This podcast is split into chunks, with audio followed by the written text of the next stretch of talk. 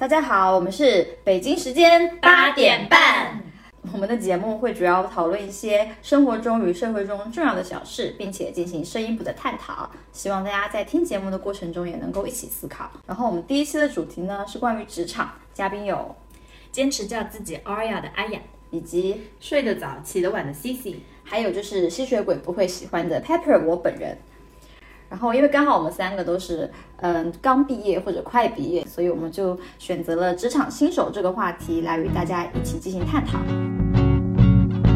那现在我们废话不多说，就进入我们的正题吧，就是关于我们的一些面试啊，还有找工作啊，还有一些工作中的 tips 分享给大家。好的，这个问题呢，就让我先来聊一聊。呃，我是 c c 然后最近这段时间，我正好处在一个即将毕业的时候。呃，我们包括我的很多同学，我们都在去各个的地方找实习。嗯，据我个人的经验来说，一般在实习面试的时候，其实算是我们最紧张的时候。以及竞争最厉害的时候，那这个时候呢，我们往往我会去小红书、知乎或者 BBS 这种平台了解一下面试或者岗位的信息。就我个人体验，其实小红书还蛮真实的，上面有蛮多蛮多的吐槽，也有很多爆料和假新闻。嗯，我也同意你的观点，因为我觉得面试是非常容易让人紧张的事情。前期去小红书、知乎这些网站找一些。嗯，不管是关于面试你的这个公司的资料，还是说一些面试的基础技能来说，我觉得都会让你增强对自己的信心，以至于你在面试中没有那么的紧张。因为就我个人的经验来说，我觉得在面试中放松和表现的自然是非常非常重要的。今天就有参加过面试的同事说。他看到有一些人，就是明明说群面的时候表现得很好，结果他们最后一对一面试的时候完全就不一样，表现得非常紧张。他们就觉得，嗯，那你可能不适合我们的工作。所以我觉得尽量就让自己放松一点，自然一点。还有一点我觉得很重要，就是说，我知道大家都很想在面试的过程中表现自己，但是我也希望大家可以保持真实，因为。参加面试的人，或者说面试你那些人，很有可能就是你以后会共事的人。如果你这个时候表现的特别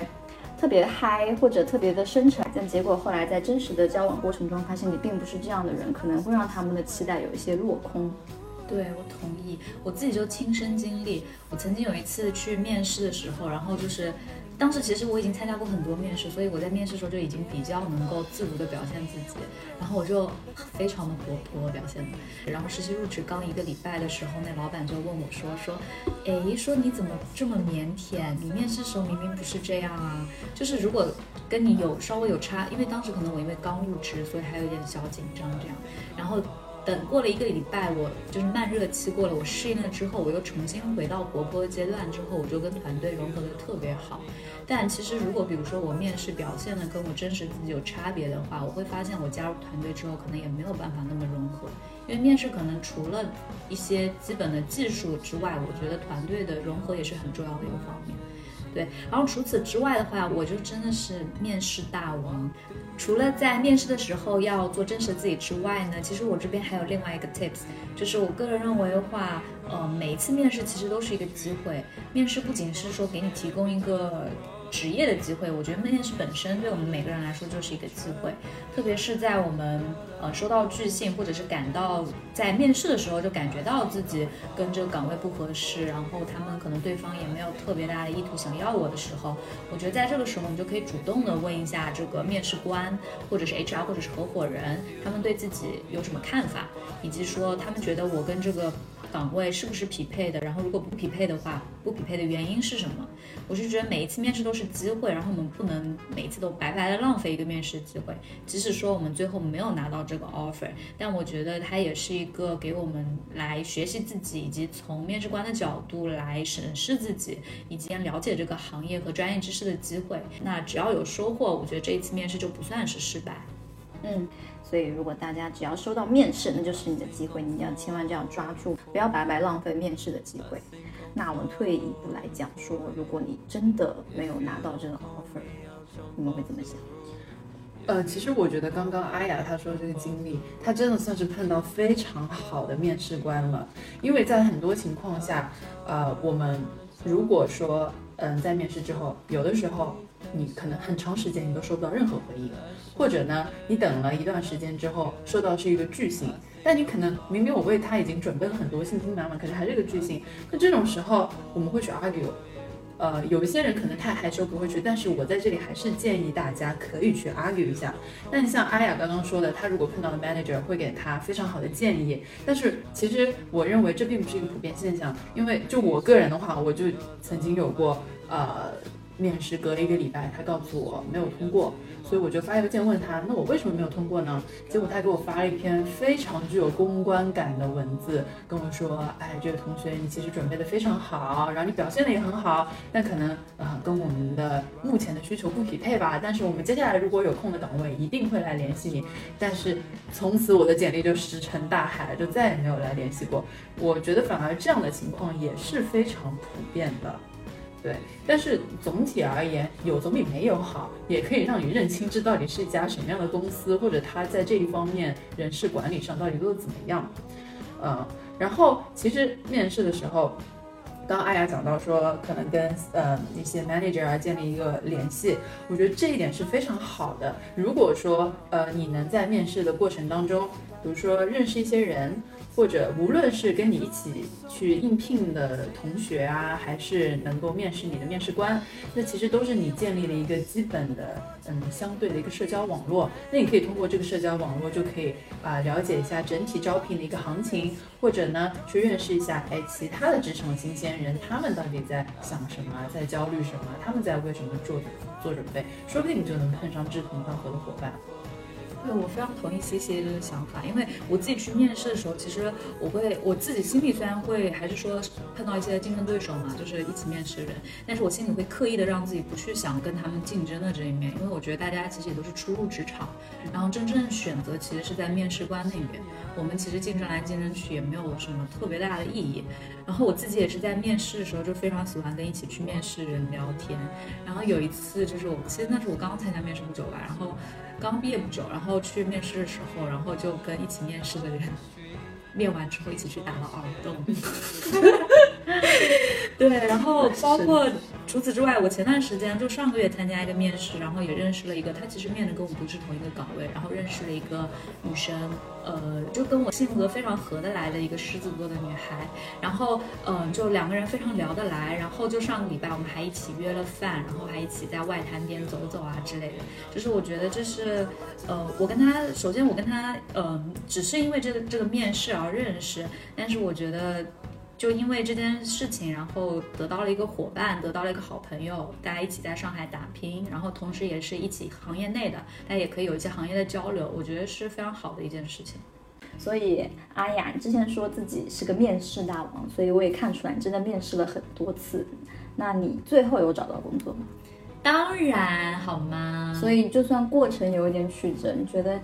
结果是好的，那这个过程对你来说也是有意义的。是，就其实我在实习的时候，我实习的老板有跟我说过一句话，他说，呃，你找工作就像在走一个隧道。他说，你刚开始走的时候，你就会觉得非常漆黑，然后看不到头。但是就你慢慢走走走走走的时候，你就会发现，就前面有一点点光，然后你再往前走，再往前走，你就会。终于就看到那个 offer 在向你招手，所以我觉得大家就是坚持吧。而且这件事情其实对公司来说，它确实很多，特别是很多大公司，它的招聘流程是期限会拉得非常长，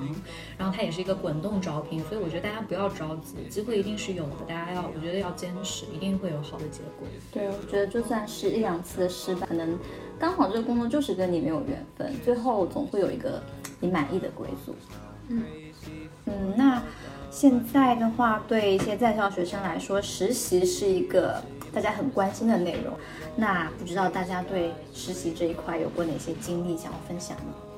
呃，其实我的话相对来说是处于还未毕业，还是处于在校生的身份，所以呢，就是在实习这方面，嗯，我们还有我的同学都是有还比较多的经验。据我现在了解，呃。现在的实习呢，普遍分为日常实习和暑期实习。啊，实习已经成为大厂正式秋招春招的提前批。在这样的环境下，其实内卷就发生了，或者在这个地方会变得更加严重。因为本来校招就是招一些，嗯，相对来说我们在应届生当中择优录取。但是如果搞了提前批的话，相当于那种优秀的应届生当中继续再选拔。就是想要为了获得提前拿到 offer 的机会。但是有一个很可怕的事实，就是即使这群人提早拿到了暑期的 offer，他们仍然会去参加秋招，仍然还会去参加春招，因为他们绝对不会放弃任何一个机会。这群人有必要那么 horny 吗？但其实我觉得我们正在处在这个洪流当中，因为身边的人都在进行这样的卷，都在这样的竞争，我们没有办法。对，因为我就是觉得，那我不能落后啊，就是这是一个机会，我不能浪费这个机会啊。这种时候焦虑就会来，所以我就觉得，在这个竞争的洪流当中，要保持自我，还有要变得很笃定是非常重要的。呃，就是说，一方面你要知道自己的底线在哪里。有的时候，我们可能大家都会问，哎，你要找到你最喜欢的东西，但我们没有那么快找到，尤其对于很多大学生来说是非常迷茫的。但这个时候，起码我先知道我的底线，我不想要做到的地方是哪里。比如说，我不想过九九六的生活，呃，我不想要呃周末加班，或者说我不想要和这样的同事特别卷的同事在一起生活。那我有了其中一条两条，就可以帮助我相应的排除掉一些东西。但这可能也意味着你会失去一些竞争的机会，但是你要坚定，你并不能什么都要，你也不能啊不甘心。就是在这个时候成长的这个过程，可能也是你要慢慢接受自己就无法把所有的东西都包揽下来，无法成为呃完美的人的一个过程。但是我觉得试试也不亏吧。就是如果说还是我们之前讲的面试的例子，如果你有面试机会，你当然要去试。但是你可以说，我即使拿到了这个机会，但我不去，这还是一个很好的过程。至少你去，我知道了，哎，这个行业大概怎么样？或者说，哎，我明明可以拿到 offer，我就是不想去，对吧？这个其实也是就玩儿，对呀，就玩儿。这个其实也可以给你一些鼓励吧，至少说明我完全可以啊，对啊，我只是不想卷而已，就是这个样子。嗯，然后我其实有个同学的例子，就我的同班同学，然后我就觉得她是一个，哇，好感觉就很特别的一个女生。她呢平常话不多，但是你就会发现他在他自己的领域做得很好。他现在正在做一个读书的博主，在 B 站上做 UP 主，然后粉丝也积累了大概十几二十来万了。然后呢，他呢就是之前。我看到了他的经历啊，他要不在腾讯实习，要不在联合利华，就是在一些大厂实习。然后呢，呃，现在呢，他突然就转做博主，然后读书，然后偶尔写写文章。所以呢，我就昨天前几天我还碰到他，我就好奇，我说，哎，那你是怎么突然想到要改行，或者说怎么跳跃那么厉害？那之前你去大厂是为了什么呢？他说，他觉得别人说的都不可信。他也不想听别人的经验，如果他好奇的话，他就会去试一试。就是他是行动力非常强，并且很坚定的这么一个人。他就是觉得，无论你们多么在竞争，多么焦虑，但是我只想在我的世界里，在我的认知里，我想做的事情，我去尝试了。弄到后来之后，我发现我可能更想做媒体，然后这个时候我再花我的精力来做媒体。就我认为它是一个很好的例子，对于很多我们的听众朋友，可能有些还在完全是学生阶段，离毕业还有一段距离的这个时间，这是一个很好的例子，就是你尽可能多的去尝试，这个时候你就会发现可能自己的边界在哪里，或者自己真的想要的东西在哪。里。对，而且就是说。很多人其实不知道他们未来想做什么，但是你可以就是 have a try 去试试看，说不定你会在这些实习的过程中找到你真正想就是去贡献一生的你的事业。对对对。嗯，而且其实我觉得实习对一些想跨行的朋友还是一个很好的机会，比如说你。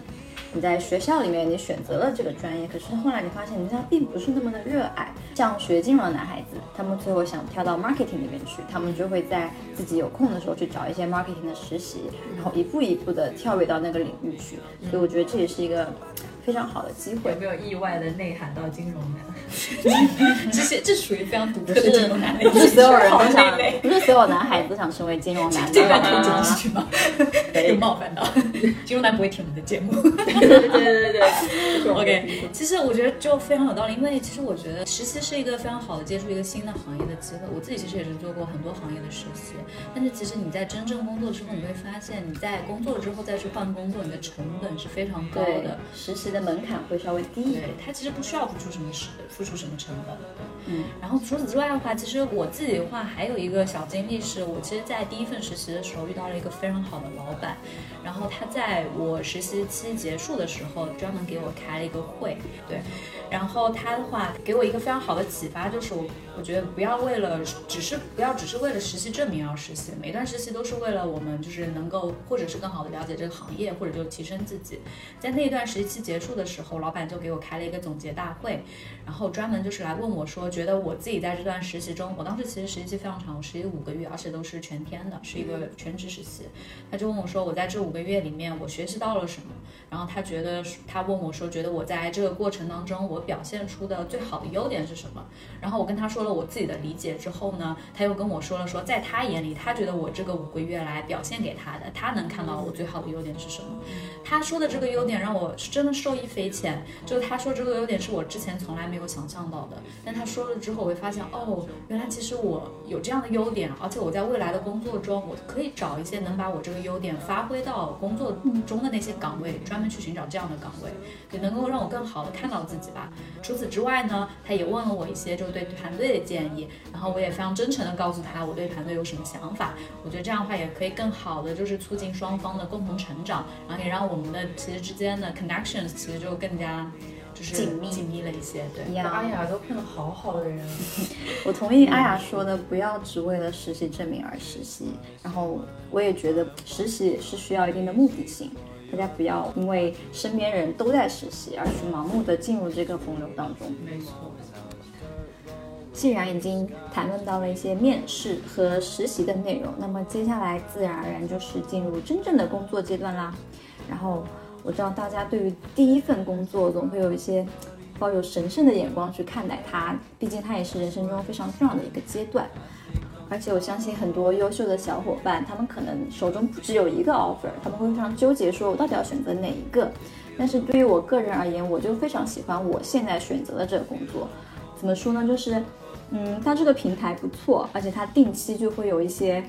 其他公司、其他互联网公司啊，一些或者一些文化媒体集团就会定期来我们公司开一些分享会。而这些东西，我觉得都是非常非常好的资源，他们就直接把这个学习的材料送到了你面前，你可以拓展你在不同方面的知识面，然后你可可能并不需要非常专业的去了解这些知识，但是它可能就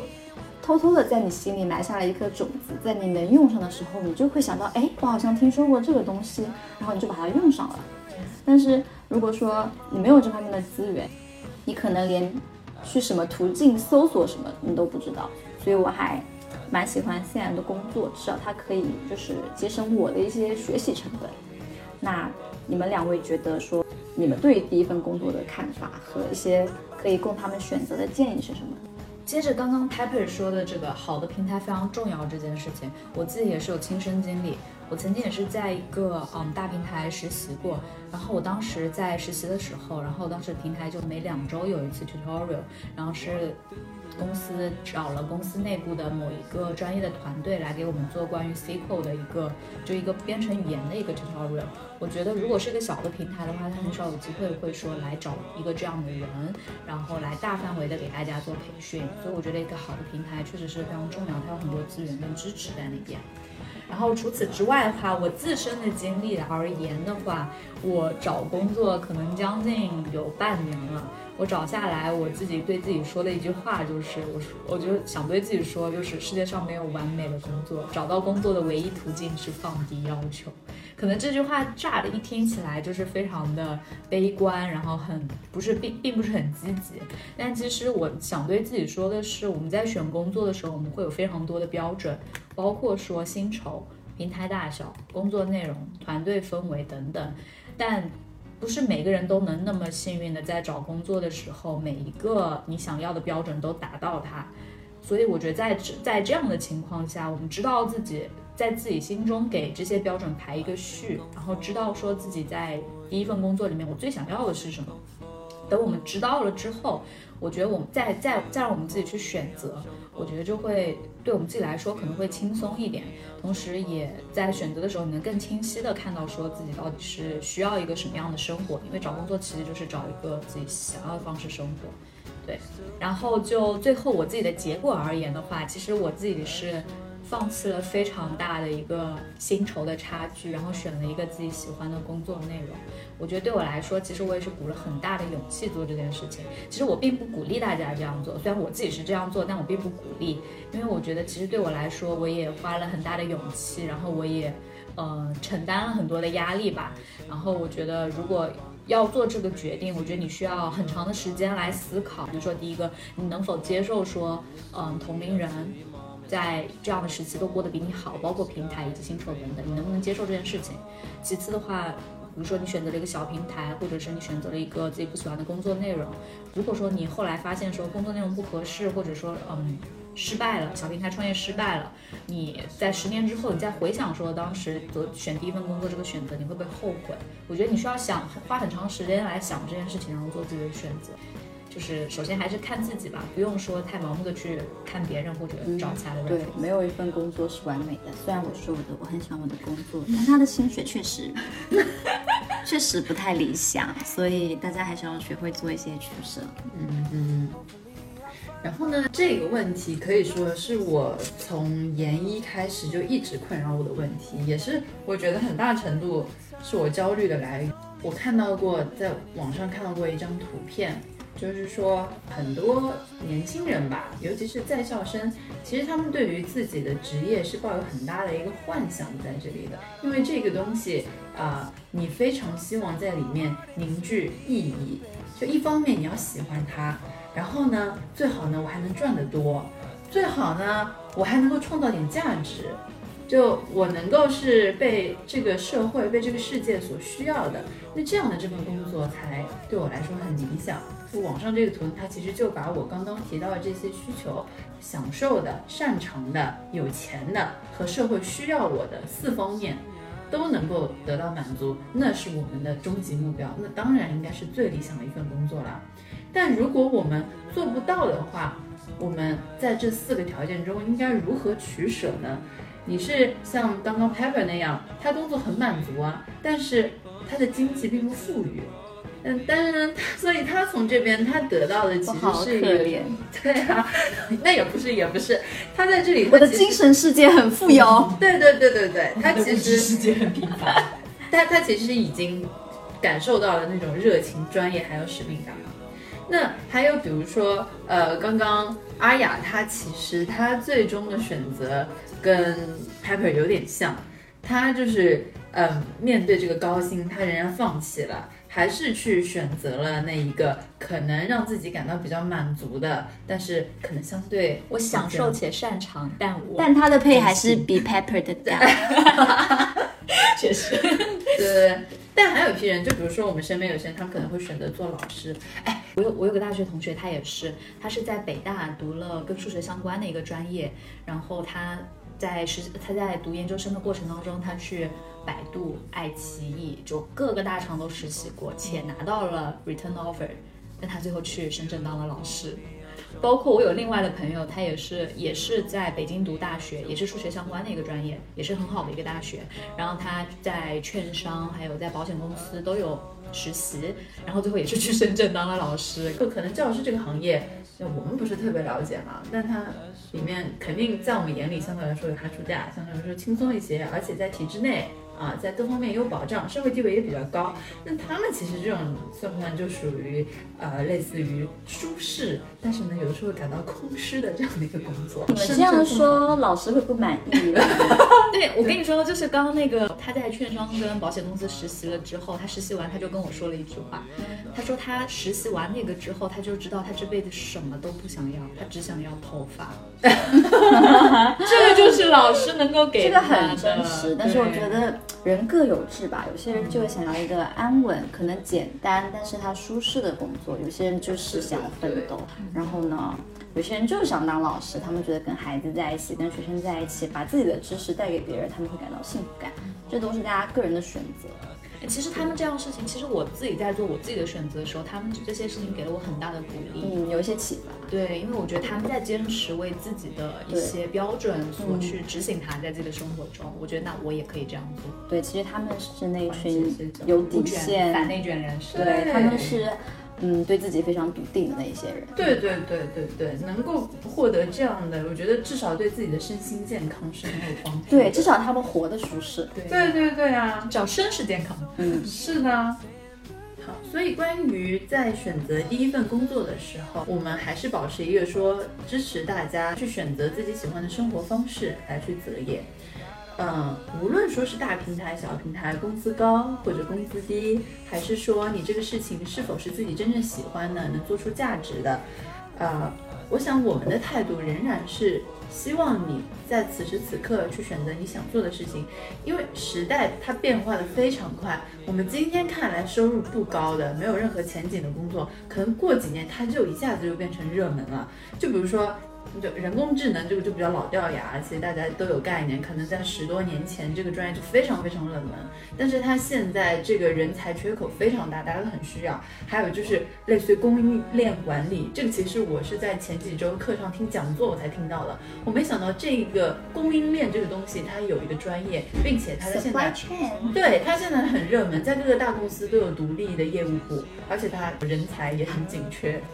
其实还有我的专业统计学，我在。选的时候，我们那统计学根本就没有什么人选，大家也不知道统计学是什么，就觉得好像是数跟数学相关的。难道不是吗？本文科生发出的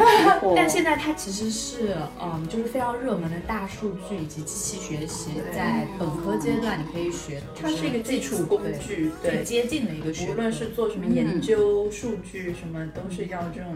基础的工具和能力。对，嗯。所以大家不要焦虑。当然，有一个东西是最最最重要的，就是无论大家有多么的焦虑、多么的迷茫，一定要保持身心健康，同时要保持对生活的感知力。我们不要在竞争当中，呃，失去自己的敏感度，失去自己对生活的体会。因为构成我们人生的、构成我们生命的，其实还是这一些生活中的细节，还有我们对它的感受。嗯，然后我觉得大家也真的不要太过于焦虑去找这个工作，虽然这是你们的第一份工作，但你放远一点看，它也只是一份工作，就人生还很长。就算你想了几千遍、几万遍，你选择了一个现在对你来说你觉得是最 perfect 工作，可能过两年，其实你不也不一定会从事说你一开始从事的行业。是的，但是我还是祝愿大家可以找到自己心仪的工作。没错，加油！加油，冲呀！嗯，那我们今天第一期节目就分享到这里啦。之后有机会还会再跟大家讨论一些我们真的在进入工作之后会遇到的一些问题啊，以及我们的一些小 tips。然后大家有什么想听我们说或者关心的话题，也可以给我们留言，我们会努力创造出来给大家。好的，那今天就到这里啦，我们下期再见。记住，我们是北京时间八点半。